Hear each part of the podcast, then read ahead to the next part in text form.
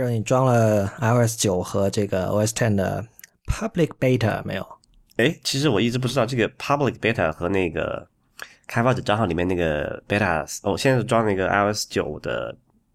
Developer Beta 三，它跟那个 Public Beta 是同一个 build 吗？我觉得应该是一样的，我装的也是 Beta 三啊。然后它一般就这两年是给开发者的，出到第三、第四个的时候就放一个 Public Beta，我没记错的话。OK，呃，反正我就在一个 iPhone 六上装了这个 Beta 三，然后试了一下，嗯，整体还行吧，也没怎么重度使用。OS Ten 你没有装？OS Ten 我没有装，因为我现在想看到手上我有两个两只 iPhone 了，但是我只有一个 Mac，所以。不敢冒险，我也只有一个 Mac，你装上了吗？所以我我天生我天生还是这个冒进型人格，我发现这个什么呃风险偏好型，啊这个适合炒股。对啊，这个听众听众朋友们现在是不是有很多还没有还没有什么解套的？嗯，这个话题我们还是避开吧。不过我想说的是，这个其实从小我就。在完全不懂事儿的时候，我就很呃经常在想象未来要往自己这个身体里植个芯片什么的。所以，Cyborg 能行，就你是第一批去试的是吧？对，我就我就说啊，每次我想到这件事情，然后我就想，有一些人经常说这个，比如说说我写这个 AR 和 VR 的文章，每次都是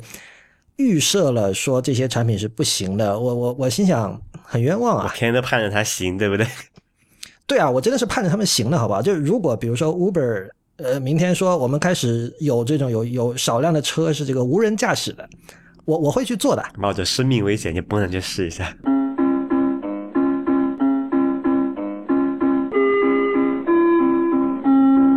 欢迎收听 IPN 博客网络旗下的节目《IT 公论》。今天是二零一五年七月十三日，也是《IT 公论》的第一百六十一期。《IT 公论》是一个为成人准备的科技播客，不反制、不接地气和失货多是我们的三大特点。我们的网址是 IT 公论点 com，请大家使用泛用型播客客户端订阅收听，这是第一时间听到 IT 公论的唯一方法。关于客户端的推荐，请访问 IPN 点 LI 斜杠 FAQ。如果你喜欢我们的节目，请考虑成为 IT 公论的会员，支持我和 Real 把 IT 公论做成最好的科技播客。我们的会员费用是每个月三十人民币。如果您一次支付一年的会费，还可以获得八五折优惠，就是一年三百人民币。如果您对会员计划感兴趣，请访问 IT 公论点 com 斜杠 member，IT 公论点 com 斜杠 M E M B E R。如果您暂时不打算入会，但是也想支持我们，可以给我们的。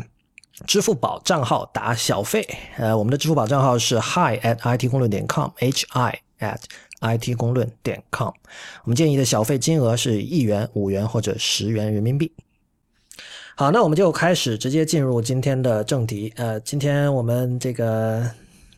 real 这这两天其实由于身体的状况，其实没有看太多新闻哈。但是我不能说是个大事儿，这其实挺奇怪的，就是说一个操作系统的。Beta 版已经成为一个各种人都争相安装的东西。这个 按照从从价值观的角度说，我们是不鼓励这样做的。但是事实上，现在我知道很多人已经装了 iOS 九的 beta 和这个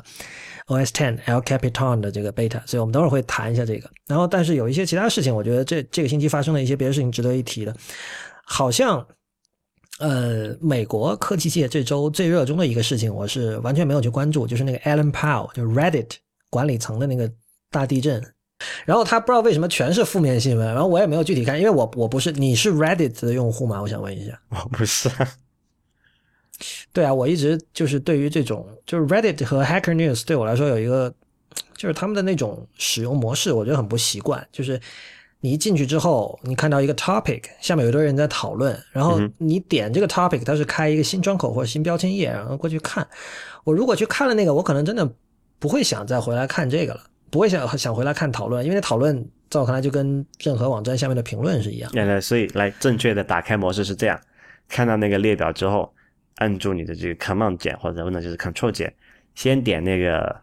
讨论那个那个原文连接本身，再点下面的讨论连接，然后 Control Tab 切换到原文，先读原文，然后再 Control Tab 切换到讨论，再读讨论。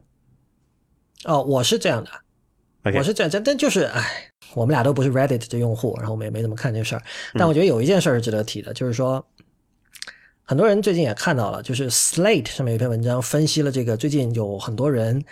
他从 YouTube 把一些视频下载下来，然后传到 Facebook。很多人可能不知道，Facebook 从啊大概二零一三年开始，他就开始做自己的一套视频系统，就是就大家知道，就比如说像这个电视广告会是比这个什么报纸广告都贵嘛，嗯呃，网站上是一样的，就视频广告是非常值钱的，所以那个就视频它在这个抓人的这个 attention 注意力这方面也是非常有非常强大的力量。所以 Facebook 呢，现在它已经这这么就是以亿计甚至十亿计的用户了，它也非常注意说，我不能让那些想看视频的人都跑到都跑去看 YouTube 了，对吧？嗯所以他就一直在做这个东西。然后他们是采取了，其实简单来说，这就是他们做了一个这个自动播放的功能。就是我看那个 Fortune 杂志啊，有一个很长的报道，就说他每天开会，他们那个负责产品的人就召集帮人开会，说我怎么让更多的人来 Facebook 看视频，而不是都去 YouTube 看。然后他们就在说，那个他他们就想到了说，那个这那篇文章写的说，他们想到《哈利波特》里面的一个场景，就是说《哈利波特》里面的一种类似魔法报纸这样的东西，就报纸上内嵌了一个视频，你知道吧？这属于这个大家畅想阅读的未来的时候一个非常陈词滥调的一种想象。然后他们就觉得，哎，对啊，我们也应该这样啊。有什么理由就是说？为什么一定那个视频先只是一个截图，然后中间有一个三角形，然后大家点了那个三角形才会开始播放呢？因为数据告诉他们，大部分人是不会点的，或者说那个截图本身不吸引，然后他就想，哦，点了之后还要等，我不点了，反正我一直在往下滚滚滚，我大不了不看你这个内容，我看下面的好了。他们就说，哎，我们来做这个自动播放吧。但是那当然，大家都是上网很多年的人，没有人会喜欢自动播放这种东西。然后结果呢，团队里有个人说，没关系，我们把它的声音默认做成关闭的就可以了。这样就大家不会那么烦嘛？呃，我觉得这是有道理的。就大家烦自动播放，很多时候是因为扰民嘛安静，的突然哪儿跑出一个声音，对。所以呢，他们就做了这么一个东西，然后这个东西后来被证明是非常有效的。就是到了二零一四年底的时候吧，就是 Facebook 的这个视频的这种呃观赏量已经非常非常的高了，而且因为它是自动播放的嘛，他们有一个这样一个定义，就是说。你知道，如果你只是一下划过去了，那个视频在播放，这究竟算不算被播放了一次呢？是不是算不算被看了一次呢？根据 Fortune 那篇文章呢，就是说，只要这个视频播放了三秒以上，就算是播放过。但反正不管怎么说哈，这样的结果就是造成了有无数的人跑到 Facebook Facebook 上面看视频。那么接下来有人就想这个主意了，就是说，那既然这么多人在上面看视频，我的这种所谓的病毒视频，我也要把它传到这边来啊，对吧？我不能错过这帮人的注意力。所以呢，就有一波人会把那些很火的一些专门做这种所谓这个病毒视频的人，他们那些视频本来在 YouTube 上，然后然后有人就把它直接就盗下来，然后传到 Facebook。要搁中国，这完全就不是什么事儿，对吧？就是所谓的搬运工嘛，搬运工不但大家都在搬运，而不而且大家不但不会被鄙视，反而有的人会觉得这是普罗高传播性是不？是？不是啊，就是盗火啊！我上不了 YouTube 啊，对吧？我我翻墙很慢，或者我不会翻墙，然后有很多视频我在优酷优酷上可以看，我还要感谢你。但是呢，反正就是美国这两天有人就觉得就是就就开始口诛笔伐，然后包括像 Marco Arman 他就在推特上说，他说这就是我讨厌 Facebook，我不能尊敬这家公司的原因。嗯呃，前两天我看到那个我们的某一个听众的微信群也在说这个事儿，但我觉得这个怎么看都不是 Facebook 的问题啊，对吧？这是用户的问题。怎么看？对啊，这是那个盗盗图不盗视频的那个人的问题。不不，你要先解释什么叫盗？盗就是说你你知道有那种插件可以你这个视频本身是只属于 YouTube 吗？YouTube 对它有版有有独占性的版权吗？YouTube 是它是就是对于那种。就比如说你是一个做视频的人，不管你是做这种搞笑，比如你就是我就专门做兔子的视频，嗯，我拍我可爱的兔子，对吧？对呃，你在它它是有一个那个 Terms of Service 有个用户协议的，然后你在就是申请了成为那个 YouTube 的内容提供方的时候，肯定你就是等于说同意那个协议了啦。啊哈，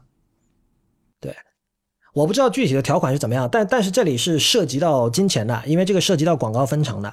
那这个我没有没有没有意见，但是毕竟不是一个东西，就是说，嗯，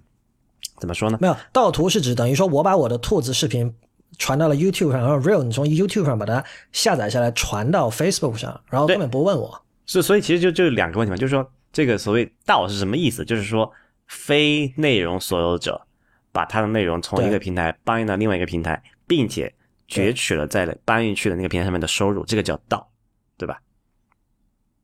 呃，我觉得哪怕没有后面那部分，也已经是道了。不不不，就你只要没有问过我，你传了就已经是道了。嗯，那就道是一定是有这个有有有经济利益嘛，你才叫道嘛，对吧？不一定啊，不，我觉得这个是实体世界的道吧，因为实体世界你你你偷你你只要发生这个行为，那个被盗的人就已经受到损害了，因为他本来有个东西现在没有了，对吧？OK，但是数字世界不是这样的。然后第二个问题是说，呃，在 YouTube 上发那个视频的人是否对这个东西有排他的使用的条款或者协议？对不？他是什么什么 by CC 啊，或者什么什么样的一个一个，就是说这不不叫此视频仅限 YouTube 发使用，对不对？它没有这个条款。我我觉得肯定不是，肯定不是 CC 的，肯定不是 Creative Commons 的。嗯。然后我我觉得他既然对这件事情表达了不满，嗯，他肯定至少就是至少可以确定他的这个授权里没有说呃第三方可以随意的 redistribute。我觉得这点是可以确定的。没错，所以其实我们就按中国的这种常常见的这种例例子来看，就是说你在某个地方发了一篇文，然后被人转载到了其他地方去，然后没给你打招呼，然后你觉得很不爽，那知乎上经常出现这种事情。对啊，这就是链我我们之前在讨有有有讨论过，就链接和转载的区别。没错，呃，这个事情其实我的态度是我承认是比较极端的，就是可能近似于就是。在上一期我们讨论过，就是你对于 WiFi sensing 这个，我们在今天节目末尾，就是 Real 会对一些朋友的这个反馈进行回复哈。嗯，就是跟你对于 WiFi sensing 的这个态度有点近似，就是呃，在我看来，转载包括是就全文转载，包括你比如网上看到一篇文章，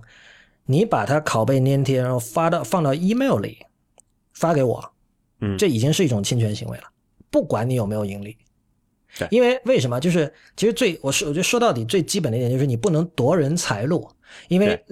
你知道很多人是靠这个访问量赚钱的嘛。没错，就他这样他要追求点击量。对啊，你你你把文章转贴给我了，我就不需要去点他网站上的链接，那我就他就少了一次链接，那么他的这个广告的这个价值，他对于广告主的价值就少了。其实就这么简单，非常简单的逻辑。我经常遇到这种情况哈，就是说。比如说前两天就有一个知乎上有一个人问我说，我的一个答案，他想转到他的微信公众号，问我可不可以，然后我就说，呃，你给链接吧，不要转载。然后他呢，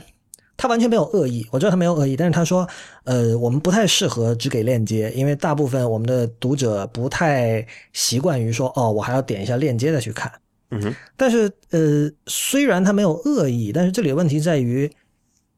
你不用考虑作者的意见嘛。就我对我知道很多读者读者会觉得说点一下链接还要等它加载好烦，万一这个链接哪天又被封了是吧？谁知道呢？那如果我能直接就看到该多好。但问题在于，如果你问我的话，如果你想转载，可以啊，付费就是了。没错，就这样。所以其实我觉得这个事情，虽然说我们国内的可能用户都觉得见怪不怪了，这是什么常见的事情，对吧？但是在这版权意识比较浓的这种。国家来说，这件事还是挺严重的，就在法律意识上。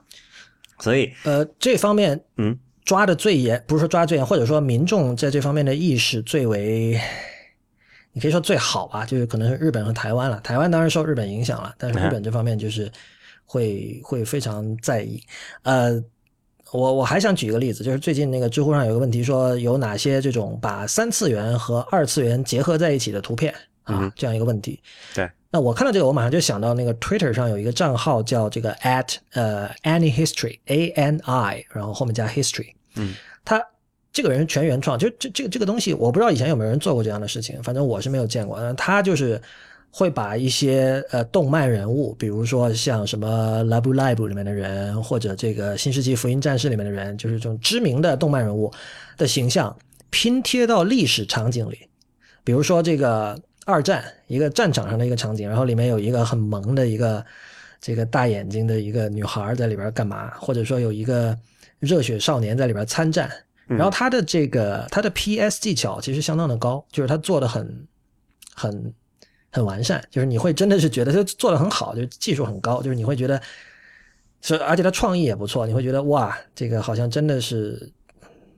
就这个人。好像真的是发生了一样，就是他把这个二次元和三次元之间实现了一种这种无缝的对接吧，就很有意思。我一直在关注这个账号，这个账号其实出现也没多久，应该是去年才开始的，然后呃关注者也一路在不停的上涨。然后我就马上就看到那个知乎上那个问题下面有一个人说，是时候发这张图片了，然后就贴了一堆，我一眼就看出是 Any History 这个账号原创的图，因为我以前在他的时间线上看过嘛。然后虽然这里的每张图它的右下角都打了 at Any History 的水印，但是这位答题者并没有告诉大家说这个是出自哪里。那我觉得这个首先侵权的问题刚才已经解释过了，这里不再多说。还有个问题就是，因为这个人不停的还在更新的呀，他两天前还更新了一个新的。你你知道最近是那个《新世纪福音战士》说那个使徒第一次来是二零一五年嘛？最近网上好多恶搞的图片，嗯，就是那个使徒第一个使徒来的时候，当时那个那那那个伊娃的第一集里是说使徒袭来嘛？有人把那个袭来的袭字换成了没，就使徒没来，就到了二零一五年的使徒其实没，就很多这种恶搞的图片。然后他也恶搞了一个，就是想象中的一个纽约邮报的一个首页，对吧？就是它是不断在更新的，但是你你这样把它的语境完全去除了。就没有人就知道，就没有人知道了。这个我觉得对于原作者很冤啊，因为这个人是每天不停的在做这些原创内容，他肯定是花了很多的心思，花了很多时间去做这样的图，去构思这些创意。但是你把他过去呃的几张图从语境中剥离出来，丢到了一个和他本身就是他肯定这个人很可能就百分之九十九的情况下，可能根本不知道知乎是什么东西，是吧？丢到了这样一个网站上，然后他如果有人在知乎上你的答案里看到这些图，他也没有办法去追溯说这是谁做的啊，他是什么样的人，对吧？他现在还有没有在做类似的东西？你把就是除了像我这种真的会去搜的，就像就是我以前说过那个 Sarah Cooper，旧金山的一个画这个漫画的一个一个女女性，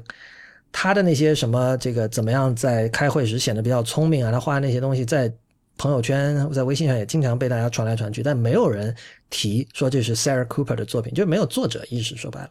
对，这这是很不好的。就哪怕你完全不考虑侵权的问题，这也不是一个好的时间，不鼓励这样。对，不，但是这个事情是客观在现实中每天都在发生，我们也就每天都看得到，所以还是有一个方案要解决这个问题，就是说我们要去揪后面的本质，就无非是说现在有很多所有的平台，对不对？平台有很多有很多眼球，眼经常讲嘛，眼眼球就是钱嘛，对吧？就很多人想去把这个眼球变现，或者很多什么做这个运营公众号的，他要有这个运营的压力，对吧？他要去维护一个什么热度之类的，他必须要去做这个事情。但是另外一方面呢，这个这个 CP 嘛，内容的提供者或者内容的所有者，他又没有那么多精力去在每一个平台上都去上他的作品，对吧？他可能也不他也不指望做这件事情，对吧？就好像我们这个节目最开始很多的也没有说，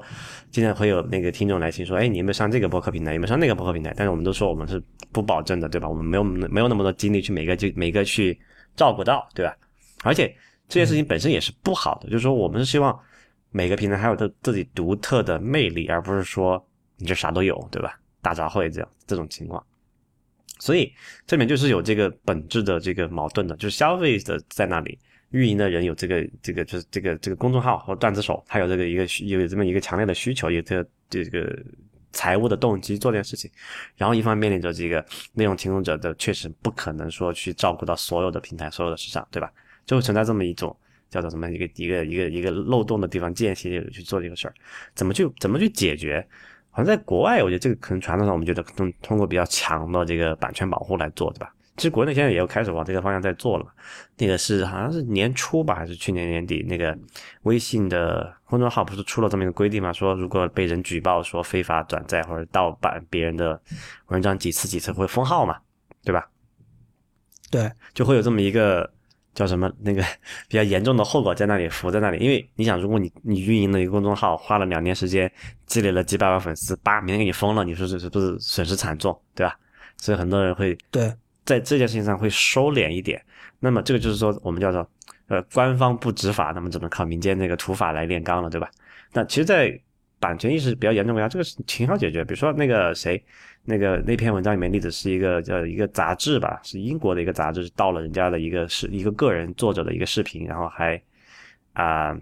还还吸引了很多眼球，直接起诉他呀，英国版权保护还是有的，然后让他赔到死，这个事情就解决了。不是，但这里有个问题，就是你说这种情况，其实呃，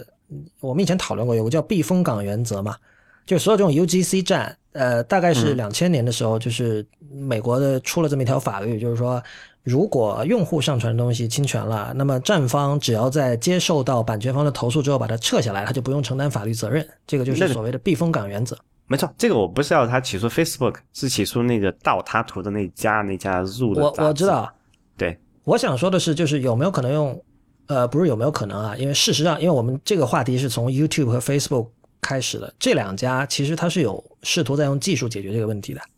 就是他们两家对于自己就是上传到自己的网站上的视频，他们都有一种自己的一套独特的技术，来去具体的实现我们去看，但是它是有一种办法可以追溯到，比如说被盗了，就可能上面有个类似水印的东西或者什么呀，就隐形的，然后反正它是可以查的，就是可以用技术方法解决这个问题的。我不知道你这方面有没有了解。有 YouTube，它会做一些，比如说这个图像识别的东西来做，但是这个毕竟是非常有限的作用，而且对像这这这个报道里面这个案例，它是把那个视频下载下来，它不是原封不动再传上去我，它是做了一些剪辑，拿掉了别人的那些叫做标志的东西嘛，对吧？啊，是吗？我不知道哎。他还剪掉了一些内容，就是做成感感觉他自己的一样，对吧？这种情况下，他再去那个呃去上传，这种是技术上就能做的事情比较有限了。啊，真的吗？我我不觉得，我觉得，因为呃，首先它它的 incentive 是在那儿的，因为就是这两家都希望，就是现在他们已经早就脱离了那种呃普通用户随便上传小猫小狗视频的那种阶段了嘛，是有很多正儿八经的，比如说我就是靠做所谓的 viral video 来谋生的这样的公司嘛，所谓的什么 digital marketing，比如说我帮耐克或者什么大的品牌我做一些 viral video，对吧？也是有这有这样的公司的，还有这种专门就是我就是做这种趣味视频之类的。那这些人这些提供视频内容的内容方，他肯定很在意说不希望自己的视频被盗。那 YouTube 和 Facebook 他们相应的这种技术的这种版权保护措施，其实也应运而生的，而且他们显然不缺这样的这种呃 talent 来解决这样的问题，而且他又有 incentive，但他缺动机，他没有动机去主动解决这个问题。有动机啊，就是比如说 YouTube 肯定希望他，就他们双方都希望观众都来他们这儿看，而不是去对方的平台上看嘛。没错，但问题就是说，Facebook 没有解没有动机去解决 YouTube 的视频传到他们网站上的问题，你明白吗？啊，这个是的，这个是的。所以这件事情就不包括那个避风港避风港原则，其实就是所谓避风港嘛，就是给那些像 YouTube 啊、Facebook 这种 UGC 的站方提供了一个免责条款，就是说。反正只要你到时候这个什么，别人来投诉，你就记得下线就行了，我就不追究你责任。不然的话，这件事情他们的那个压力就大，可能这件事情就不存在了，对不对？如果要追追究连带责任的话，对，你可以把这个视为民主的代价了。就是 UGC 其实是自言论自由的一部分，对吧？你你不能阻止别人去，你不能假设别人是是贼，你不能假设别人上传的东西一定是侵权的，虽然事实上可能就大量人就是侵权的。对，然后然后在实质上，他们在做这东西都是一个，就是一个被动的，就是 YouTube 这种站方，他在接受这种侵权，他下载，他就是一个，他是一个被动的过程。他在有人来投诉，他要去做，他他虽然有一定技术端可以解决一些最常见的那种问题，减低他的这个投诉的处理这个成本嘛，但是他在任何的意识上也好，他是没有动力去主动做这件事情的。这件事情跟中国的情况完全跟中国有一个情况是完全相反的，在中国。比如说你在知乎这样的网站也好，还是在其他的一些什么网易新闻站里面，如果你发表一些反动、反党、反政府的言论，网站是要受到极大的经这个损失的。这个时候，它会有非常强大的这个呃运营的动力，或者这个这个主观的意愿去去去过滤、去解决这个问题。就是说，你只要贴了，你马上可能就被运营的人干掉，或者被机器算法识别一些不恰当的关键词让你修改、建议修改之类的事情，对吧？但是这件事情，呃，我就说还是一个动机的问题，就是没有连带责任，就没有主观动机去做去解决这些问题。然后我觉得在对现有的避风港的条条件下，是这个东西是无解的，就在在就在美国起码是无解的。我我就想到那个上周五的那篇不鸟问书评，我写到了有一本书叫 Glut 啊，G L U T，呃，它里边有提到像那个就大家可能已经比较熟悉的像 Vannevar Bush，就是他是在一九三零年代写了一篇叫那个 As We May Think 很有名的文章，就是他那里面构思了一种叫 Memex 的一种机器 M E M E X，然后他的那个描述就是他那那是一种。呃存储和取回信息的系统。然后你如果去看他当年的描述，你会觉得跟今天的互联网很像，对吧？但是呢，我觉得值得注意的是，所有这些人，包括像那个很早之前，这个去年有一期节目，我介绍过一个叫那个 Project Xanadu，就是一个叫 Ted Nelson 的人，在七十年代构思了一套超文本系统，就是他们的构思跟最终我们现在用到的这个互联网都有很本质的区别。其中最大的一个区别就是，这些人这些前辈们当时想的是一切是双向的，就是它真的是一个就是我们叫 read write 嘛，就是读写网，就是说。他们在在他们的构思中用来阅读和写作和书写，就广义的书写啊，是同一个东西。就是拿今天的这个工具来比方的话，就可能我们同样用一个浏览器，我们继续在这个浏览器里看东西，但我们要做任何写作，我们也是用浏览器的。等于我不只用 Safari 和 Chrome 来看网页，我要做图片，我要写文章，呃，甚至我要做视频和音频，我都是用 Chrome 和 Safari 这个工具。然后呢，所有的链接他们很强调是双向的。就是说，你知道现在链接你很可能就动动不动就会断掉了嘛，因为你你链到某一个网站，那个网站万一关门了呢，对吧？你你这个你没有办法控制。但在他们当时，呃，在今天看来当然是空中楼阁了，因为那是纯粹是纸上的一个设计。但他在他们的设计里，他们是有考虑这点的，就是说，他们希望保持这个链接能够永远的连在那儿，这样你就所有的东西你都可以非常方便的去去 refer 去做 reference。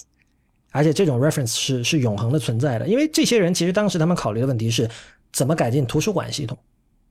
就当时他们发现，哦，现在书比以前多了这么多，呃，现有的图书馆说我我要用一个索引，他们觉得索引 index 这种东西是非常低效的，对吧？他们觉得我们应该把索引干脆去掉，我们用这个超文本这种方式，然后把所有的信息连接起来。我倒倒也没有什么啦，只不过我就想到这样的一个问题，因为如果。这些前辈当时的构思成为了现实的话，像刚才说的很多问题就不存在了嘛？就你你在知乎上看到那个那个那个 Any History 的图，你完全可以就是在他们的这个理想的系统里，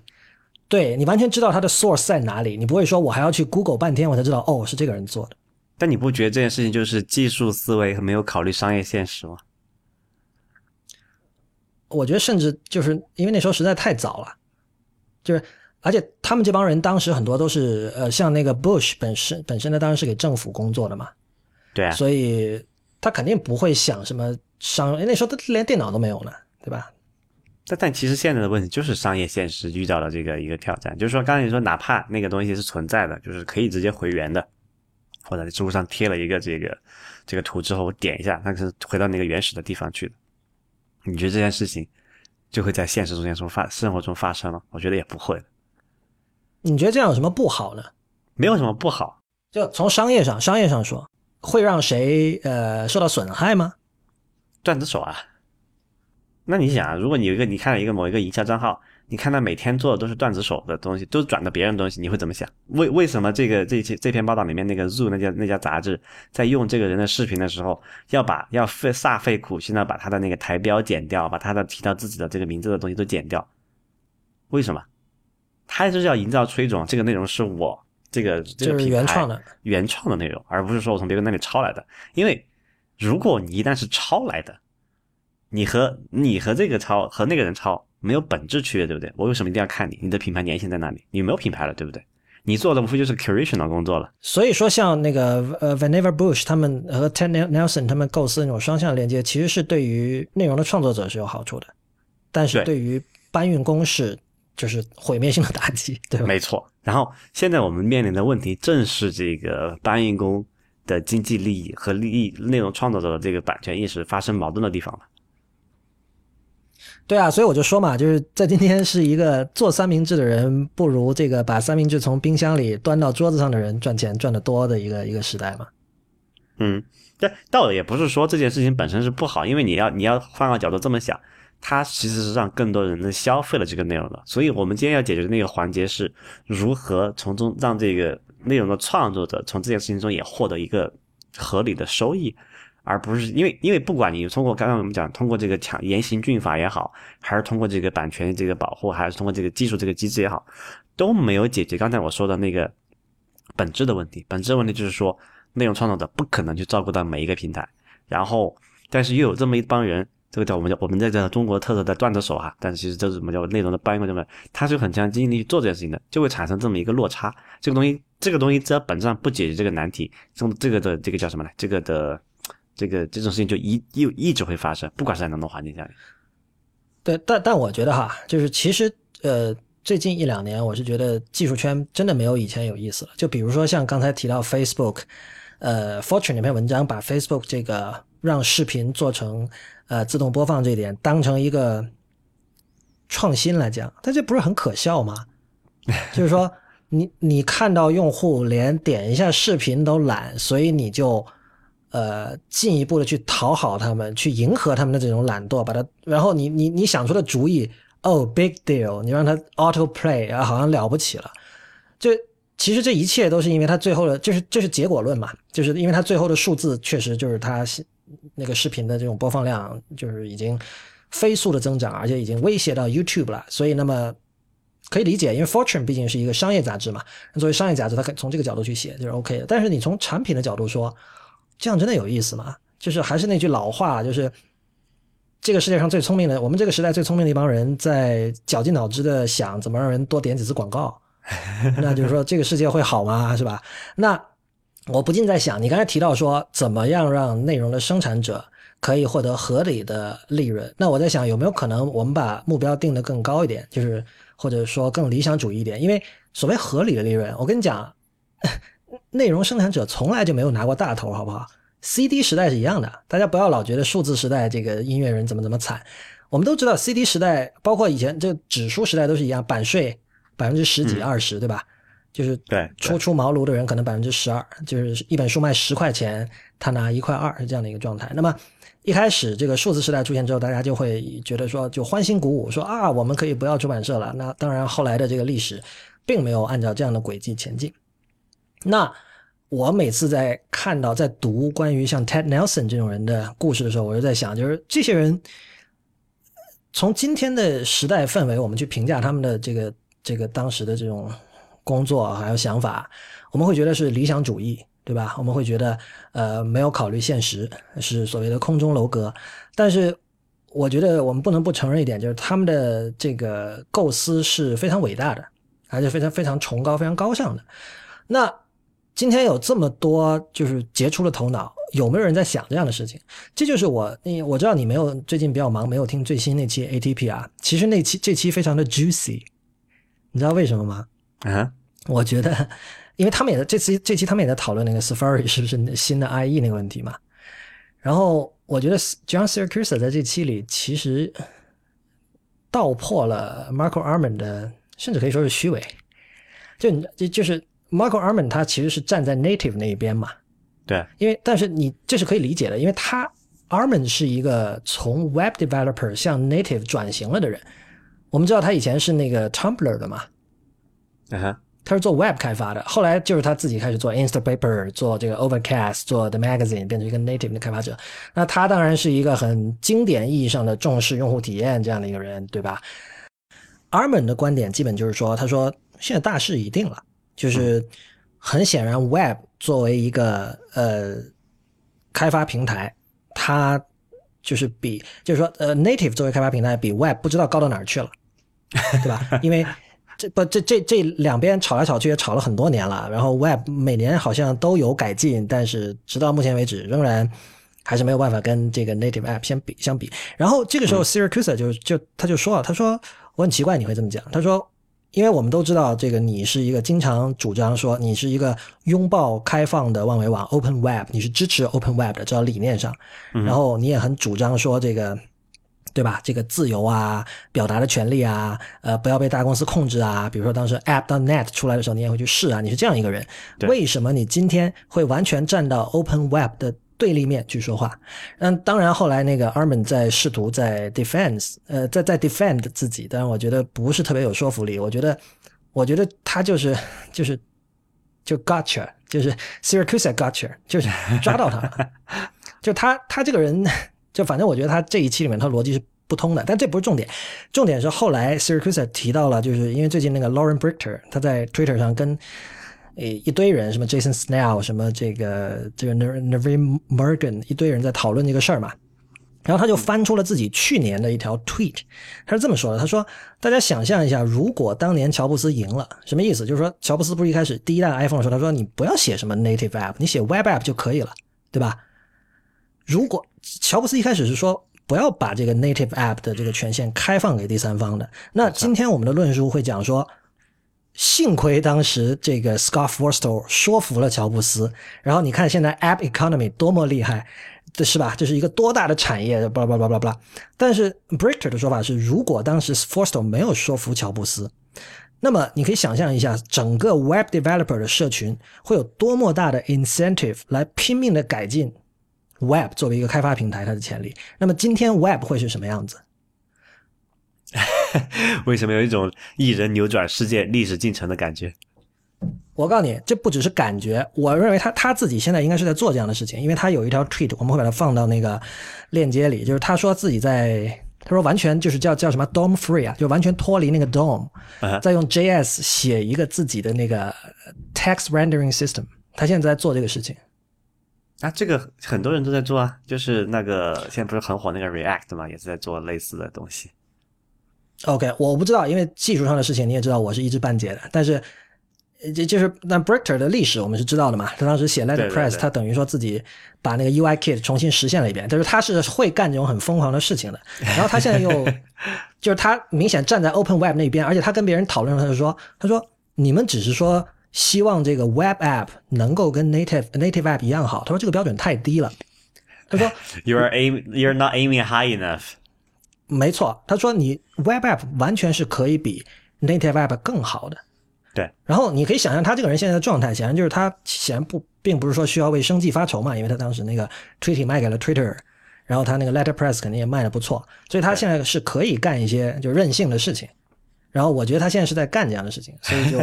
比较期待嘛。OK，对，那你你怎么你怎么看他这个这个想象？就是说你如果他说的话成了真的，就是如果当年就真的一直这个 iOS 没有开放给第三方。那我我我我我完全认同啊，就是呃，当然有一些技术上面的问题可以通过那个技技术进步来解决，比如说性能啊，那些都是问题。就刚好我们上一期的那个啊，内核恐慌也在讲嘛，就是那个一些我们现在程序员用的那个编辑器啊，或者是开发环境，现在不就很火的，都是用一些好几个都是用那个 Web 技术写的嘛，像微软出那个 Visual Studio Code 啊，还有 GitHub 出那些那叫 Atom 嘛之类的，对吧？就嗯，这些东西你可以感觉到，它并不是一个传，所以我们那天的讨论一个很重要，就是它这些还是一个传统意义上面的一个 Web App 嘛，它用了和 Web App 同样的技术，但是你手上的感觉它并不是一个 Web 的东西，它是一个更加接近于原生的东西。所以这个时候，我其实我的观点就是说，没有本质的区别，只是说在这个厂商对它的支持和提供的这个开，就是包括那些 API 呀、新的特性上面的那个普及普及速度的问题，对吧？所以我是挺喜欢那个开放那种 Web 的这种，就我是一个 坚定的开放 Web 的这个支持者哈。因为就是 App Store 那套比较恶的东西，我是比较反感的，比如说这个审核机制啊。等一下，你其实我在听他们讨论的时候，我就想到你了，你知道为什么？啊，就我知道你是 Open Web 的支持者，对，但是我也经常听你说，身为就给 Web 写东西，作为 Web Developer 很不爽。我知道很多人都是这样，就是他在理念上他支肯定是支持 Open Web，但实践上会觉得有很多麻烦的事情。就是你怎么 reconcile 这两两点？就是因为它还不够，就是我们的？不够 well developed，就是它的那些工具对，所以所以就是目标要定的高一点嘛。所以就是还是说目标要定高嘛。没错，没错，就是我们需要叫做呃要 greatly forward，要大要进式的前进，你才可以说跟就你这么想嘛。你现在是比较像人家落后很多，对吧？那个 Web 比原生落后很多。如果你的目标只是追赶了人家，他人家又不是一个静止的目标，他是个 moving target，对吧？他总是比你先一步的。从厂商的角度来讲，就所谓什么领先五年是吧？对对对对，所以你一定要 aim high。你先得把这五年的这个沟给填上再说。对对，就如果你是只是一个追赶的心态，你是永远填不上那个那个那个沟，你就填永远填不完的嘛。你填完这个，马上又新的又来了，对吧？所以你说，那我直接说我快式的发展，我领先那个 Web 进步十年，好不好？其实最近我们看到一些苗头了，比如上次我们那个跟 Willow 还有讨论好几次那个叫做 React Native 这个东西，其实你可以看到，作为一个开发者的角度来讲，用 React Native 就假设它的那个，现在它有一些，它是一个毕竟是在一个非稳定版本嘛，还是一个零点几的版本，它。不不够好。但是即便是在这种情况下，我们能看到它展示出来那种惊人的那种开开发的响应速度，还有调试的时间，那是非常了不得的，就远远超过现在那些原生的那个开发的体验嘛。比如说，就昨天我们还在那个还在讲，就是你可以在 React Native 里面，你可以在 Chrome 里面运行你的主程序，然后你的 iOS 里面其实就是一个界面，然后它每一个操作都是直接操作你 Chrome 里面一个一个数据结构的，对吧？这种东西你在 Chrome 里面实时改一下，你可以就直接改变你的 iOS 里面那个整个界面的布局也好，整个界运用逻辑，这在过去用原生开发工具是完完全做不到的，现在也做不到，对吧？所以。你只有当你的有那种叫做呃，就是思思维模式上面的大跃进的时候，你才可能说在某某些层面上超越，或者是至少达到这个比比这个同原生的水平嘛，对吧？对，由于这个节目是 IT 公论，我觉得还是有必要解释一下这个跟普通用户有什么关系啊？就是你作为用户，其实你根本不用管它是用 Objective C 写的还是用什么 Web 技术写的，对吧？嗯。但就就说到底，仍然还是那句话，就是说。不能把所有的权利交给就是商业公司来来控制，其实就这么简单，没错，就是很很简单的一件事情，就是说，呃，就是你的我的地盘我做主啊，说白了就是这么一回事儿嘛。所以就就在这个意义上说，我觉得 Marco Arman 的立场是有问题的。为什么？因为他完全是一个受益于 Web 的人，他今天的成功跟 Web 有绝大的关系。虽然他。他的个人作品全都是 native app 哈，但是他的东西能够被那么多人知道，跟他一直在 web 上面写作，他在 Marco 点 org 这个网页上写作是有很大的关系的。他通过写作聚拢了一批读者，然后他也不停的在自己的博客上去解剖、去分析自己的这个呃编程的思路，呃作为一个开发者的心路历程，然后写各种各样的话题，然后吸引了很多这个粉丝，然后这些人会知道，这是他的推广渠道嘛。如果没有 Web，他没有这样的渠道的，嗯哼，所以我觉得他他应该心存感激。所以我觉得，我觉得他那个立场是在我看来是不太正当的。但是你不觉得他是属于那种人吗？叫做 He put his mouth where his money is。呃，你你从哪个意义上这么说呢？因为正常情况下，You put your money where your mouth is，对吧？哦，OK，OK，OK，OK。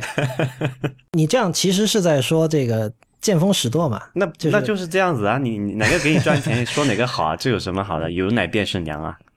对，就是其实 Armin 就是一个我们刚才说的目标并不是那么高的人。对，就我觉得其实他也挺单，就是挺直接的。你只要能够赚到钱，然后市场就大家都就所有的开发者都认为原生的能够赚到钱，那原生就是好的，那就大家就写原生的。这个事情本身上没有什么没有什么过错，因为毕竟没有任何错，毕竟理想和现实还是有落差的嘛，对吧？对，但是就是说，就大家有什么 iPhone、Mac 这种东西好用，其实就是因为有人把目标定高了一点，就就这么回事儿。没错，所以我们还是希望大家能都能把目标定高一点。没错。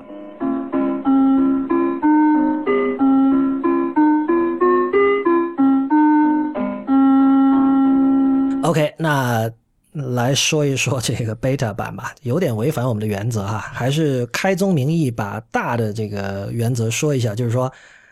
如果你要问的话，你就不要装；就如果你要去问说啊，现在够不够稳定啊，那你就不要装，因为就是我们负不起这个责任，因为我现在装了 El Capitan，然后在在我的电脑上基本没有太大的问题，但这不代表你会没有问题。不，这个是毕竟是一个敢于吃。蓝色药丸还是红色药丸的人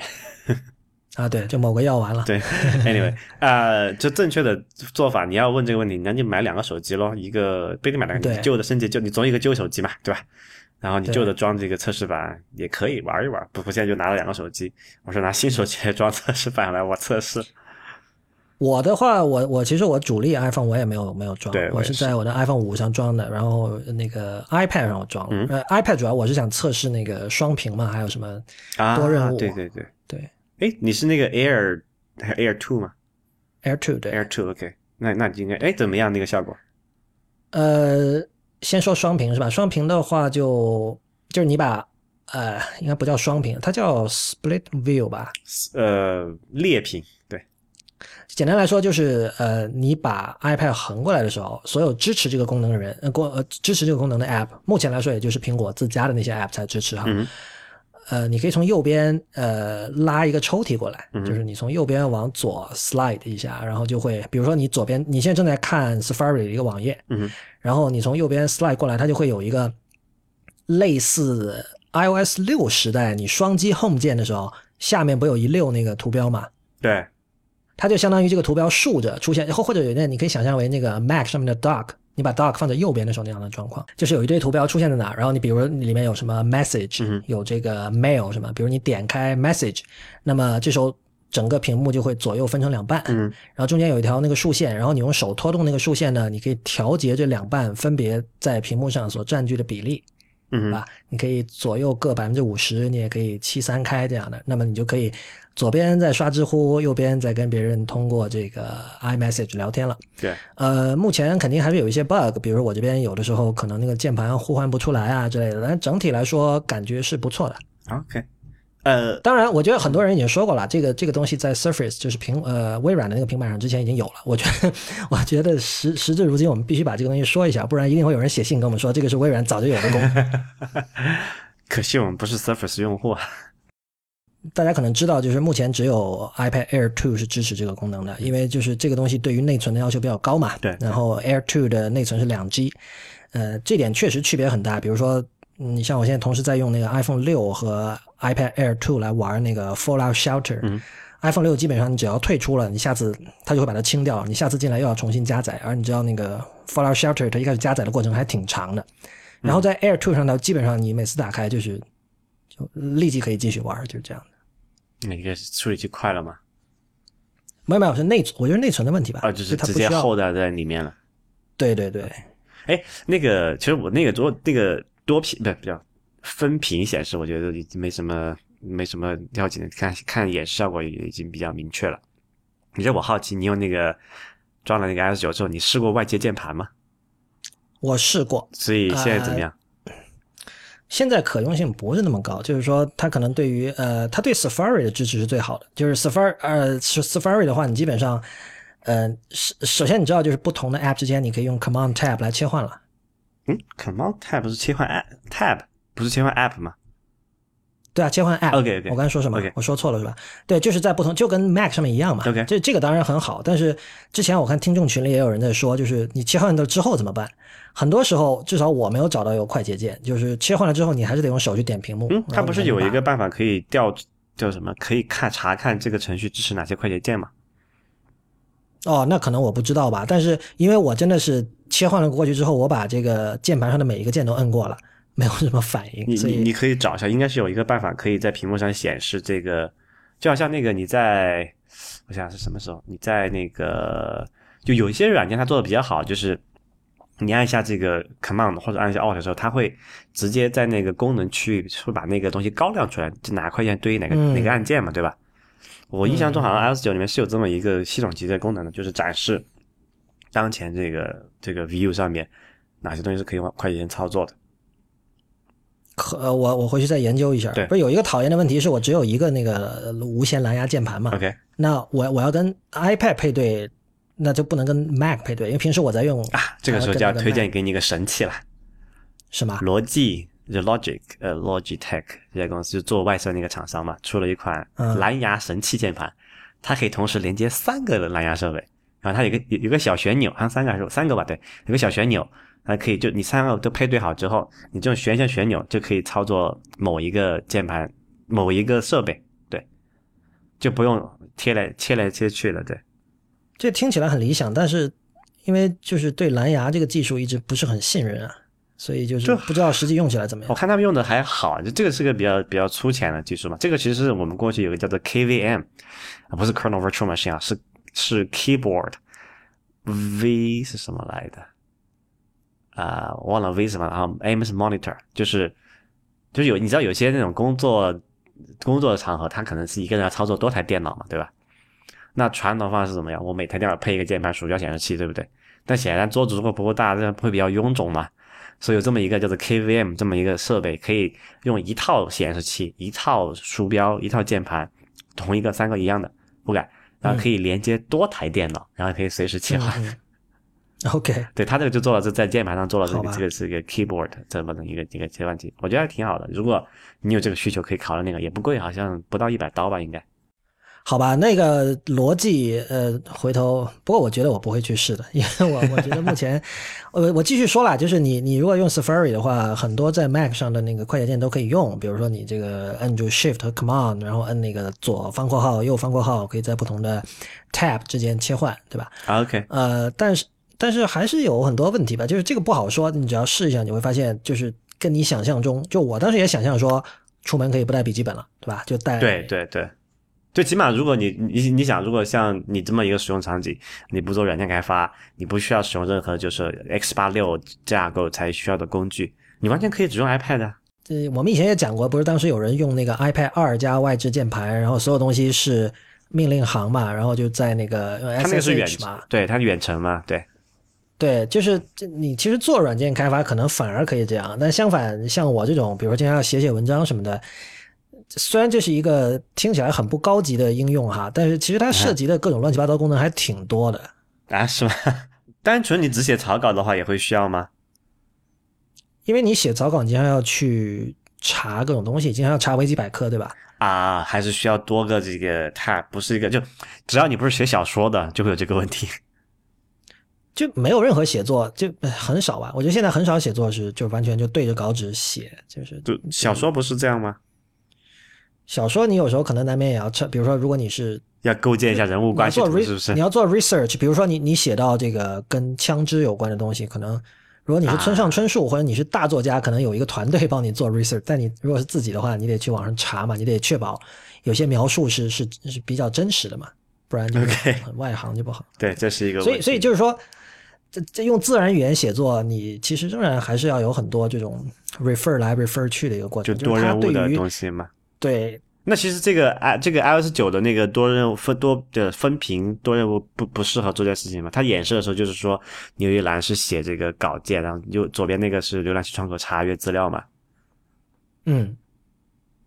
我我不是很确定这个分屏会真的好用到哪里去，因为我我不是装了那个十点十一嘛，就在 Mac 上面那个 El Capitan，它也有这个分屏的功能嘛。对就它的做法是，比如说你正在 Safari 里哈，然后它它不左上角有那个红绿灯嘛，红、黄、绿三个按钮，然后你对现在如果长按那个绿色的按钮呢，它就会把你的这个东西放到下一个 space，就是嗯 Mac 不上面不有 space space 这个概念嘛？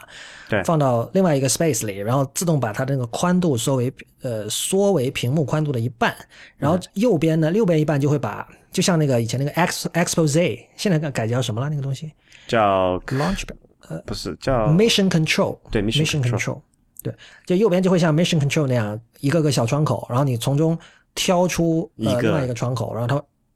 对，然后它会把两个并排并在那儿，然后这个时候你是进入了一个全屏模式，就是上面的整个 status bar 啊不是 menu bar 就没有了。然后你这两个并排的窗口是处在另外一个单独的 space 里面。然后比如说你用四指呃往右 swipe 的话，你可以 swipe 到你原来那个主的那个 space 是这样一个状态。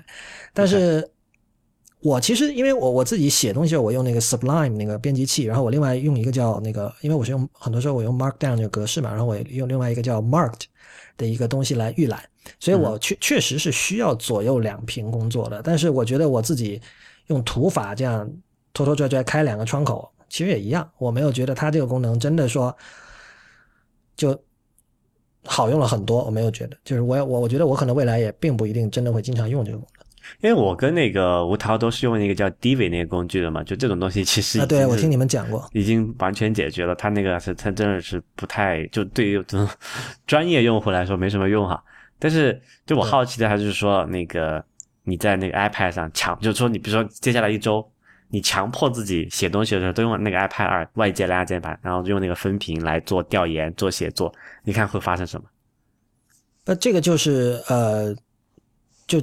专业用户面临的问题啊，就是你你耗不起这一周的时间啊。就如果我做这个实验的话，我这一周的生产力就会大大下降，那那就会很成问题。就是可能只有说，比如说就是以测试软件为生的人，他就就或者写测评为生的人，他可以去有这样的呃闲暇或者有这样的 privilege 去去做这样的实验。嗯哼，OK，所以你看，你还对自己不够狠嘛？那、对我我其实我在装 Air Capitan 之前，我是用那个 Super Duper 做了一个 clone 的，就万一出了问题，我随时可以 clone 回来，所以就还好。还留了后路。其实你知道这这种情况下是有问题的吗？什么问题？就是你那种大版本升级的话，它那个就是那个 boot 那块区域是有可能会变化的。就 Super Duper 这种 clone 应该是仅限同一大版本那那个之类是有有安全有效的，跨版本有可能会回不去了。呃，我的，因为我我我之前出现过这样的问题，Super Duper 哈应对这个还还都可以，因为我以前试过，可以降级嘛，对吧？只要你没有升级那个 firmware，应该就问题不大。然后 firmware 升级的次数其实比较不频繁的，就是说不是每次都出现，但是只是有这么一个潜在的风险而已。就最好的方法还是另外找台机器单独来装这个比较好。对对对，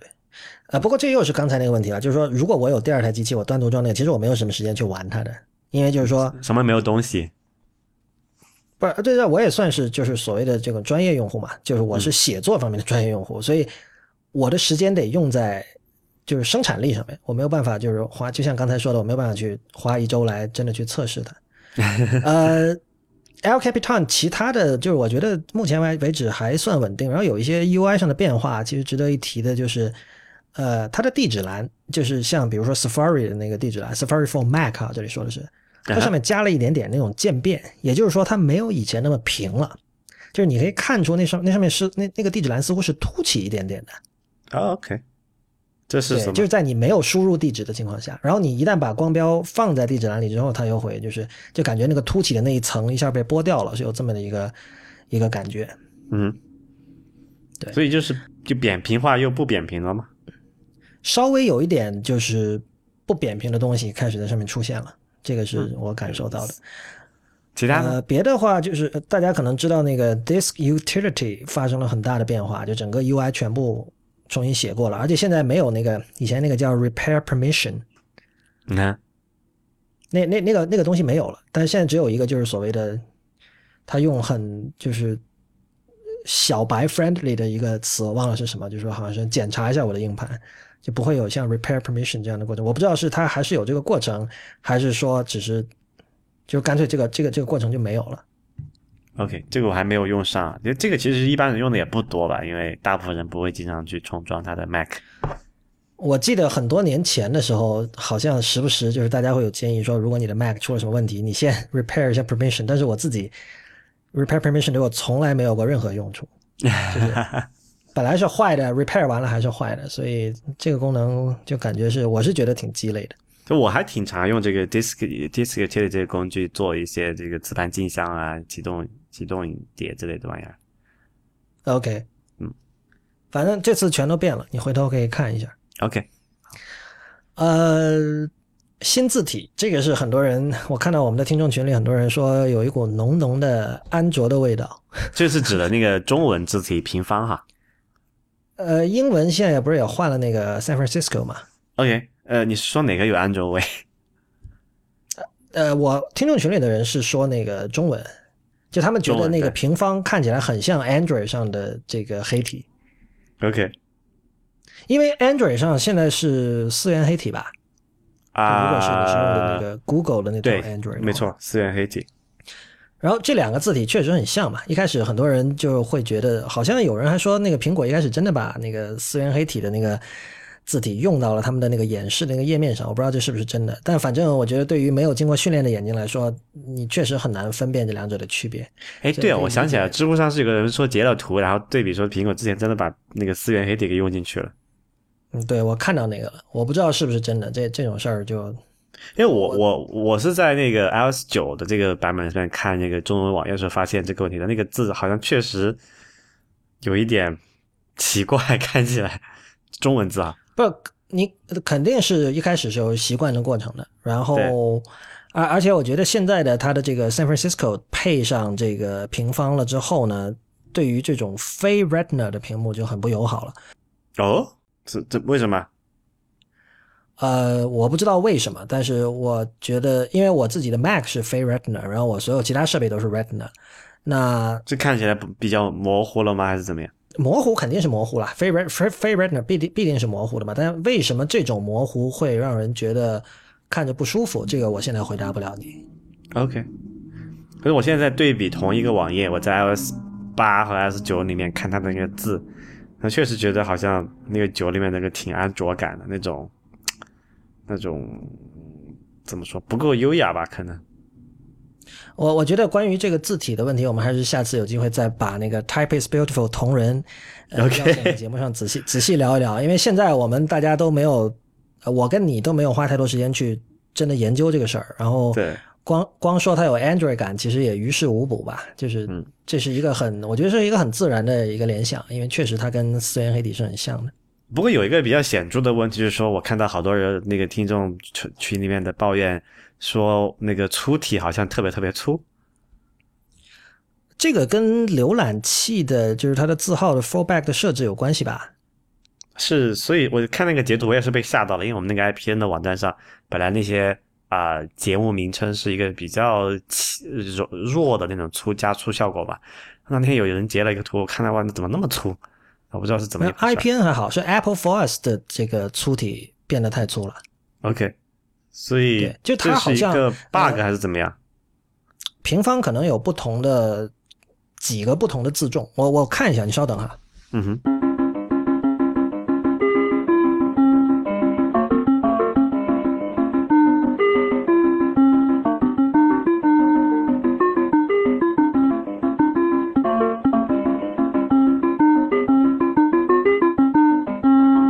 平方一共有六个字重，OK，所以就是说你你在网页上你标为是那个 B 或者 strong 的话，我它现在好像用的是最粗的那个吧，还是怎么？反正就是应会默认是用的六百的那个吧？六百什么？它它是叫什么 thin light demi bold 什么？对，它会对一个数值，然后这个数值是决定了到底选用哪个哪个字重嘛。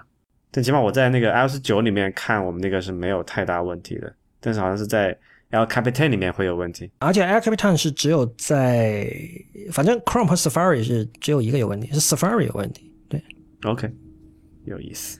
看他到时候那个装上之后来解决一下是怎么一回事儿吧。我我觉得我们最后应该说一下 news news 这件事情，我我觉得目前其实可说的不多，但是好像不说又不是个事儿。你先播报一下我们那个两个节目申请 news 的结果吧。啊，对，因为那个 news 它是这样的，就是它有一个，就是如果你是一个媒体或者你是个内容方，你可以它苹果有个页面，你可以申请说我想加入 news 里边。那么我们在一个月前申请的，然后就是以分别以 IPN 的名义和这个 Apple for Us 名义，然后两个都被拒了。然后拒绝的理由不一样，一个是说我们现在暂时不支持中文的内容，还有一个是说那个，还有一个就没有给理由，就是说对不起，我们现在暂时不接受，就是这样。嗯，那么，呃我觉得可以确定的是，它现在确实就是可能暂时不考虑中文的内容吧，而且中国地区的用户好像要让自己的手机上出现 news 还得花一番功夫。对，因为我现在装这个版本，这个手机是一个，好像应该是个港香港的手机吧，我如果没弄错的话，就香港版本的 iPhone 六、然后我装上那个 Beta 三、然后用我那个加拿大，我的 App 我的 Apple ID 是加拿大的账号嘛，然后我现在也没有找到有那个 News 这个、这个 App 的存在，我不知道是什么一个情况。我我其实比较期待是 iPad 上的 news，但是 iPad 现在上面就是在目前的 iOS 九 Beta 三上是没有 news 的，只有 iPhone 上才有。呃，iPhone 上说老实话，我觉得它是这样的，就是说每一家媒体在里边它的这个表现形式是不一样的。比如说像 CNN 就会整个感觉就比较原生，也就是说你在它下边是这样嘛，也是分跟那个 Apple Music 一样，最左边是不是叫 For You？然后有什么 推荐的是吧？对，不是，它是根据一开始你选择的，好像说我，他他有推荐一些媒体给你，然后下面有一堆给你选，就是你喜欢哪几个，然后他会把这些优先在 For You 里给你呈现嘛。然后比如你在 For You 里看到，举例来说啊，像 CNN 的一条新闻，你点进去之后，基本上它的加载速度是很快的，就在半秒之内，就是说它肯定是有做预加载，也就是说。你点开它，基本上你不会觉得你是在连一个网页，而像是说这些东西就是你手机上的，是本地的内容。然后它打开之后的效果其实并没有特别惊艳吧，就是在今天来讲，其实大家都是这么做的，顶上一个这个边到边的一张图片，对吧？然后下边是这个岛屿啊，这个 byline 就是这个作者名字啊，然后发表时间啊，什么 pull quote 啊，等等等等，而且。事实上，你要挑剔的说，你往下滚下去之后，很多时候它的那个感觉跟你去看一个网页的 mobile 版本没有什么区别。相反，你比如说像像 Reader 那个 RSS 阅读器，还有像呃已经死掉的那个 The Magazine，当年在这种插在文字中间的图片，它也会把它处理成那个边到边的，你知道吧？就两边没有留 margin，但是在这个 News 两边还是有 margin 的。这个我觉得感觉上还是差挺远的。然后还有一些。就不同的媒体在里面呈现方式是不一样的。有的媒体点进去之后，上面是有一个 tab 的，有一个 tab bar。这个 tab bar 里面有，比如说这个呃 news、呃 tech、science、sport 是这样的，你可以去去一个个去点它，对吧？嗯。呃，比如说 Atlantic 大西洋月刊，它就有这样的一个一个 tab。OK。对。那么你你进去之后，你就可以去点。然后还有像比如像纽约客这样的。它任何一篇文章，你都是只能看摘要的，就是说每家媒体跟 news 它谈的那个 terms 应该是不一样的。那呃，当然它还是做了一些努力哈，比如说《纽约客》的文章点进去之后，你读读读读了两两页，你会发现下面显示说这个 read original story，然后下面有呃 www dot 呃 newyorker dot com，然后这时候你就知道你要点网页了，对吧？那通常这个时候你的心情会不太愉快，因为你会觉得哇，那我为什么要用 news，对吧？我点了这个网页，难道你要给我开一个这个内建的 browser 吗？或者在 iOS 这里给我搞一个这个 Safari View Controller 是吧？那那这个我为什么要用 News 呢？对吧？但事实上就还好，你真的，它那其实是往上一拉，拉了之后呢，它也是肯定是也是有预加载的，然后它基本上整个界面就是像从下面拉了一个把文章拉上来了而已。就是虽然它拉上来的仍然是一个网页，就是拉上来之后你会发现跟你自己去访问 newyorker.com 看到的整个样式什么都是完全一样的，但是你不需要等待，没有转菊花的过程，所以就还好吧。但是我就觉得，我我本来会以为苹果会强制的把 news 里面的各种这个阅读体验做到一致，就是说，就像你在 Instapaper 里你看各家的网站，它的这个样式是完全一样的，字体是一样的，字体就是你在 Instapaper 里。读者你自己定义的那个字体，对吧？而不是说每家各自有各自的字，但其实不是这样。在 news 里，每家媒体它各自本身的这种特点，还有视觉表现形态，还是保留的比较完整的。我觉得这个，呃，作为内容方应该是欢迎的，对吧？嗯哼。但是这个我们讲的是表现形态上面，就是在内容上呢，你觉得就现在可能还是在试运行，可能还不太明确啊。但是起码可以看一下这个内容怎么样。内容我就觉得它跟 Flipboard 就没有任何区别，它产品形态上它跟 Flipboard 真的没有任何区别。呃，那你觉得它会有竞争力吗？我觉得除了它是预装的这一点之外，嗯，很难说吧。我不知道，因为像 Flipboard 我早就不看了，但是我知道还是有很多人在看的。啊，OK。他，我我我我我现在看到就是说 News 希望。做到跟这个 Apple Music 一样，而且我其实自己也在想哈，就是说，因为我上一期节目我也说了，就是我对于 Apple Music 那个 For You 是非常满意的。那呃，而且同时我我无论是在阅读新闻还是在听音乐这两件事情上，我都是就是很有主见吧，就是说我我很知道我自己要看什么。那我在呃第一次使用 Apple Music 第一次使用 News 的时候，我也有悉心的去训练这两个这个 App，就是。呃，尽量让他们知道我的口味，但是我在 News 的 For You 里看到的东西，其实不是太合我口味。好，这有可能是因为在 News 的 For You 里面有太多苹果硬塞给你的一些频道，比如说像 CNN 这些，还有 ESPN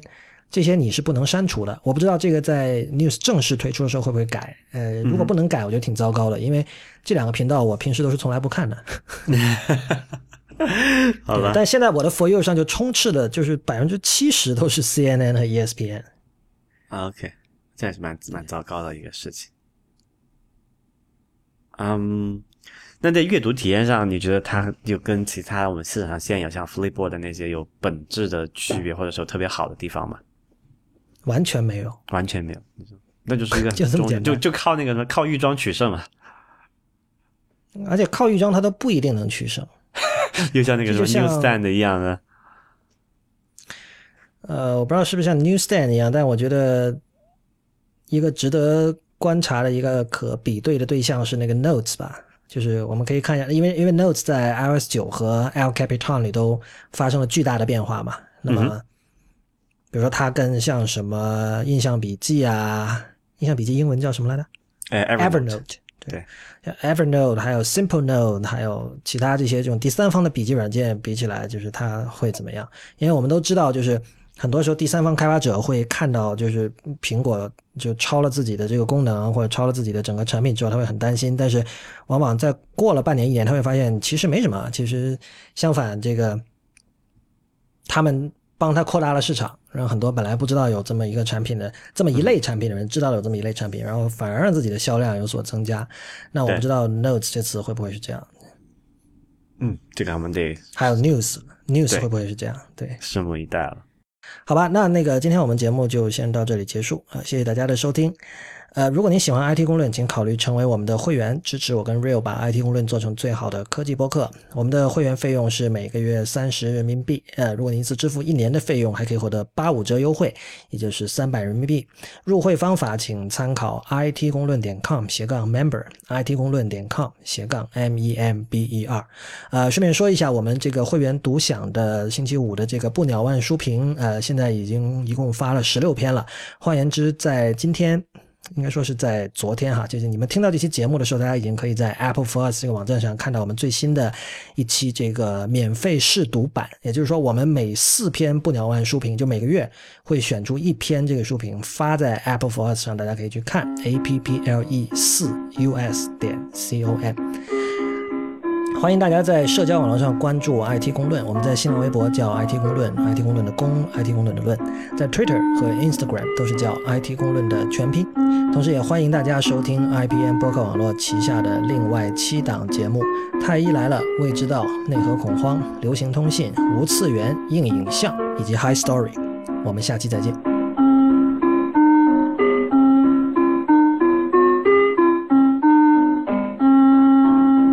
上一期 Real 你关于这个微软的这个 WiFi Sensing 这个功能的这个评价，引起了三位听众的不满。嗯，你要不要跟大家解释一下是究竟发生了什么？OK，就上期我是在那个反馈环节里面大概讲了一下，为什么我觉得 WiFi Sensing 这件事情是不对的，对吧？就不应该有这么一个服务出现。然后包括我说了一些我为什么我反对它的理由。然后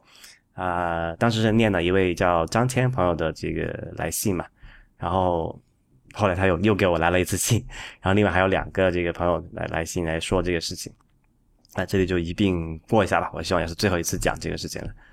就他们的来信里面对我对这个的这个的，就是对我的指指责哈，主要是说我没有理解这个 WiFi sensing 他要他要解决的痛点和主要的问题。我想说的是，我完全理解他要要解决的痛点和主要问题，而且在我认为在他想象那个使用场景里面，这个东西是没有太大。意义这个问题的，但其实是有的，但我待会解释为什么。就你这可能普通人会觉得没有太大的问题，但其实问题是很严重的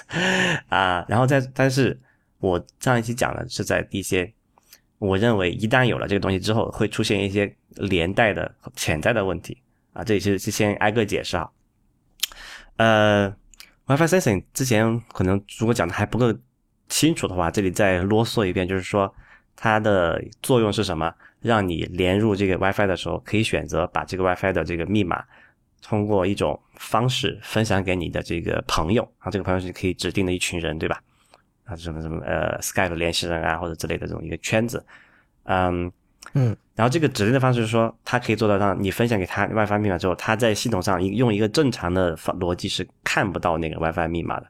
那他的他的想象中的场景是什么呢？就是说，比如说我今天在家里搞个 party。可能来了十个人，呃，我的十个朋友，对吧？过往是什么最传统的方式？我得写告诉他们说，我家 WiFi，我我家的 WiFi 密码是一二四一二三四五六，对吧？你们都连一下吧。大家再说了一遍，可能哎说错了，再再连，到底是不是一二三四五六，对吧？还得看一下，哎，我按我少按一个八，或者按错了一个六，对吧？就他要解决这个问题，就可以通过说一个固定的方式，这个软件的方式，我说我我直接把这个 WiFi 密码分享给你们，你们可以可以。第一个，你们不用知道我家密码是多少，然后你们可以连进来了，对吧？然后这个是它理论上正常情况下是说我可以决定说我分享多久给你们，就是说，比如说我今天是说，呃，这个 party 是今天晚上两点结束，那我可以知道明天早上我就给这群人停止分享我家的 WiFi 密码了。这个是在产品层面上它是这么设计的，我觉得这个完全没有问题。我也希望有这么一个产品，因为输密码确实是很痛苦的一件事情嘛，对吧？但是这件事情在实践上是有诸多漏洞的。上期我已经讲了很多了，大家可能大家还。不是太明白我的理解，或者说是我没有阐述清楚，那我再再说一遍，这个东西的实现逻辑是怎么样子呢？就好像我们打个比方吧，就好像你家有一个门，然后你让你朋友来你家玩儿，你是不是给他给他们这个门的钥匙，他们才能够进来，对吧？过往的方法就是说我你得把这个给每一个人你家的一把钥匙，他可以可以进来了。然后这个问题在哪里呢？你给他钥匙的时候可能给错了。给的不是你家钥匙，比如说你念错密码，或者他直接就输错了，你输错密码了，这是一种那种那种情况。还有一种情况就是说，你以为你给了他一个钥匙，他可以存下来复制一份，他就永远知道你家的一个密码，这个门的密码，门的钥匙多，他可以一直进来一直用，对吧？也好像似乎问题不是很大。就对于我觉得对绝大多数正常来讲，有一个朋友一直一直知道你家 WiFi 的密码，又能怎么样呢？对不对？他觉得也没什么。对。但是对于我这种 比较龟毛的人来说，我觉得这个是有很大的问题的，因为你的这个局域网里面的那个安全性，呃，就一旦你可以内网可以直接访问了，你可以很多事情是比较危险的。从软件的角度来说，具体怎么样我不会在这个节目里面阐述。但如果我相信听众里面有做任何是做网络安全呀，或者是软件工程，这个跟网络相关的一些工作人能能明白我说这句话的这个后面的一堆一堆隐隐含义哈。比如说，我问一个最简单的问题：有多少人自己 WiFi 那个家里的这个无线路由的那个管理密码是没有改过的？自己想一想哈。嗯，如果你没如果你没有改过你家无线路由的管理密码，那么基本上就是那个常见几个嘛，要么就是 admin admin 或者 admin password。但现在有一些比较有良有良心的厂商，他会说给你随机生成一个，就是还不太知道。但是我相信百分之八超过一半嘛，至少是默认密码的。然后默认密码有什么问题呢？它可以，它只要连入你家那个私人的 WiFi 网络，它就可以访问你的这个无线路由器的管理账号，它就可以可以去修改你登录你的那个管理账号的那个密码是公开的嘛？它就可以修改里面的设置，可以比如说我可以把那个 DNS 导到我一个服务器里面去做，呃，导到我指定的一个服务器里面，然后我可以劫持你的流量啊，你如果你没有经过 HTTPS 加密的话，或者做一些更其他更更邪恶的事情。当然，你可以说，呃呃，这这是潜在的一些危害，但远远远不在于，远远不在于这么这么一点点。我只是随便提几个比较常见的。然后这个时候大家就要问了，为什么你要去考虑这种普通人不会做的事情？那就是普通人，就你的一个朋友，他也啥也不懂，他不会去黑你家的无线路由搞你，对不对？这件事情不在于你那个人主观意愿上他会不会这样做，因为他。带来那台设备有可能是不可信的，可能是一个被黑过的这个安卓的机器或者 Windows 的 PC，这个里面它可能有一些恶意病毒或者木马，这个事情是在客观存在上已经发生了。我们之前之前讲那种各种前面那个上一期的那个呃那个恐慌讲那个 Hacking Team 被黑嘛，这个事情是有很多人的很多人的软件在就是黑产嘛，黑色产业的一部分。有人有经济利益去做这件事情的，所以说你不能假设你你的蓝营家的访客、你的朋友他没有主观意愿去做这件事情，所以你觉得可以开放给他没有问题。这个是问题是非常非常严重的。如果你不在乎自己的安全，你以后自己被遇到这种情况，你的银行卡被银行卡被盗了，你的这些钱被人转走了，你的什么密码被偷了，你就只有自自这种叫什么来着？呃呃呃，自己承担后果了。所以，哎，所以你你所反对的就是，你是认为哪怕你口头告诉别人自己家的 WiFi 密码，也是需要小心的。没错，是这个意思。没错，没错，就是这样，就就是这么，这是一个最基最核心的问题。然后，微软的这个 WiFi Sensor 的方案，在没有解决这个核心那个安全问题的基础上，提供了一个叫做我叫做 false sense of security，就是一个安全的叫什么来着？这个怎么翻译？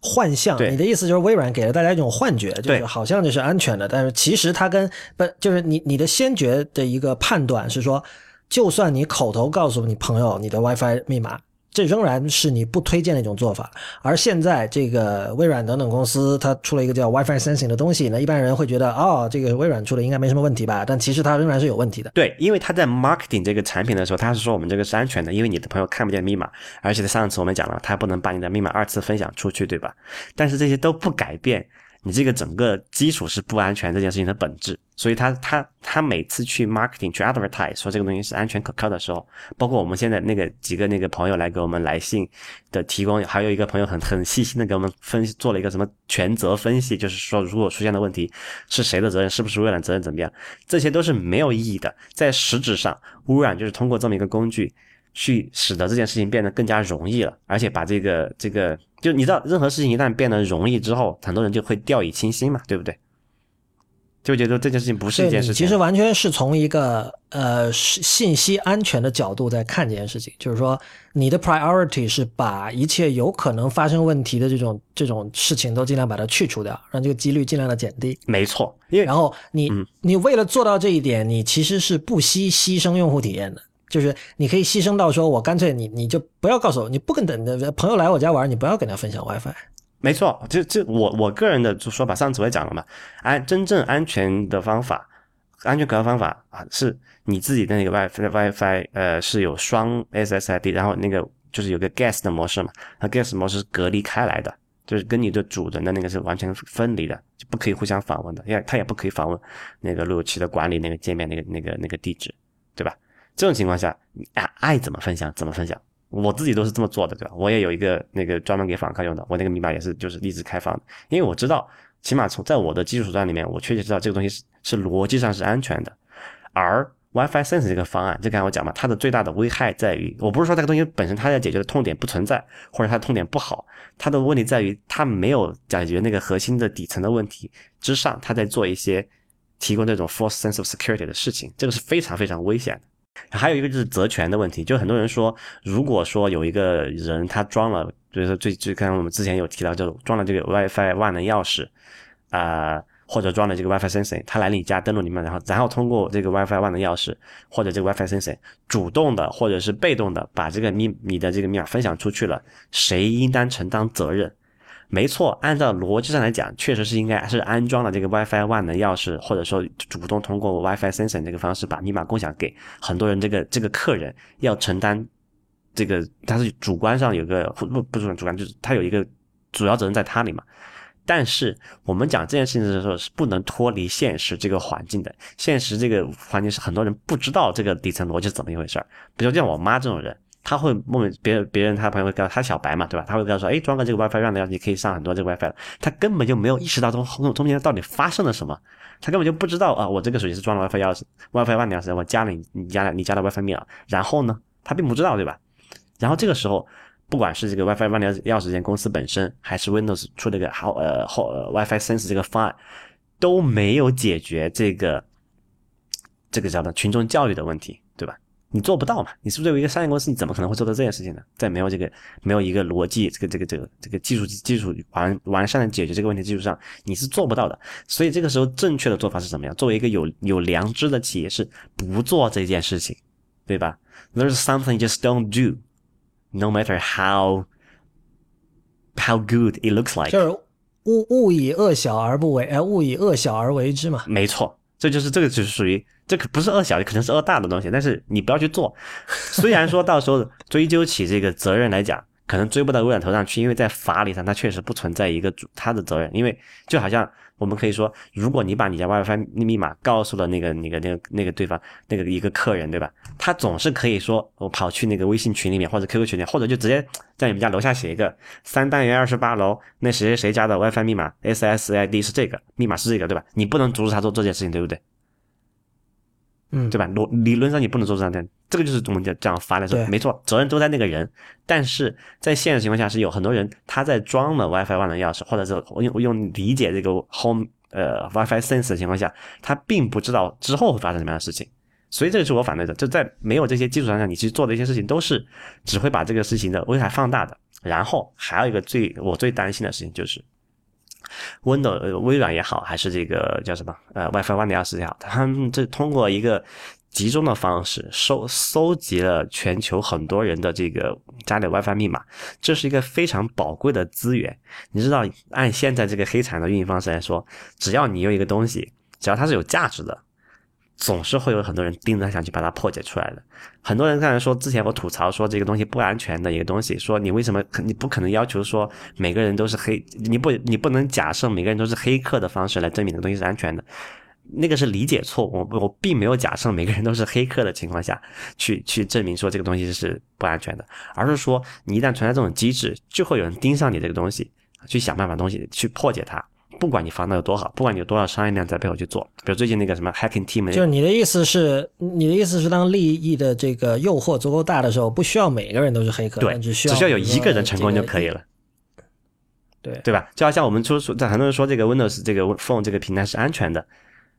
我们那我们你我那我问你，那个你觉得 Windows 这个系统 Windows 七八觉得是安全的，是不是安全的？它是不是一样的被人破解了？它是不是一样的被人装上了这个盗版软盗版系统？你是不是一样没为为为没有为它付费？它下面是不是一样的跑着很多这种你不知道的，或者是你知道或者不知道的黑客软黑那个木马软件或者是病毒，对吧？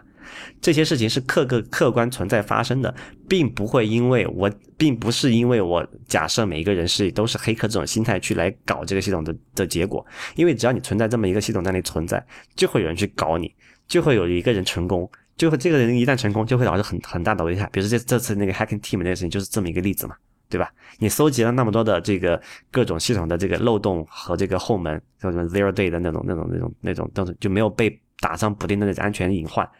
就是会有人觉得这个是价值几十亿、上百亿美元的这东西，他就是会去搞它，然后总有一个总有一天，总有一个人会成功的，对不对？那同样的道理，微微软搜集了这个这么多人通过这个 WiFi 生成方法搜集了这么多人的那个密码，因为它毕竟是要传在服务器上，它才可能转发给别人才可以加入网络的嘛，对吧？那总有一天那个那个库会被爆出来，然后爆出来就会会有很多人的加密密码就就昭然若揭了，这个时候。不管是微软主观故意也好，还是客观疏忽也好，它的对这个社会的伤害的，这个就对社会产生的伤害是和这个叫什么 WiFi One 的钥匙是一样的。OK，现在我说完了，我我现在我说完我的这个解释了，我不知道你你怎么看这个这个争论啊？我其实呃上期 因为我我我没有用过任何这一类的产品，然后你刚才讲到的那一点让我明白了你的观点，就是大部分人不会改自己路由器的初始密码，嗯哼，因为因为这种事情，因为我是设置过路由器的人，所以我知道，就我我马上就懂你的意思了嘛，就是说我如果你告诉我你的密码，然后你如如果你的那个路由器初始密码刚好是 admin admin 的话，那我可以就在你家聊天的时候，我就顺便就浏览器打开什么幺九二点幺六八点零点幺，然后 admin admin 进去之后，我可以把你的 SSID 的密码改掉，然后你就上不去了，就最简单的说就是这样。对，这个还是一个比较弱的，就是如果还改了你那个 DNS 啊、路由啊那些，你就死了。对，这这是我能够理解到的这个程度，但是你刚才也讲了，就是说其实有可能比这个严重的多。没错，而且这些是可以完全被自动化，而且它是确确实实正在现实中发生，只是你不知道而已。所以这件事情，我希望解释到这里。如果你是一个头脑足够清醒的人，能够意识到他们中间问题所在，然后，当然我可能说的这个情况比较严重，因为我对安全这件事情是看得比较重的，因为因为我很多信息都是在数字化的嘛。呃，如果我的家里的那个网络安全情况不太好的话，对我的损失是非常大的，所以我在这一点上是非常在意的。很多人觉得这件事情，你为什么要那么吹毛求疵这种东西？那是因为你还不够重视这件事情。等你重视这件事情，你会你不会觉得我我这里是在故意找茬或者故意黑微软什么什么？我没有任何要黑微软的意思，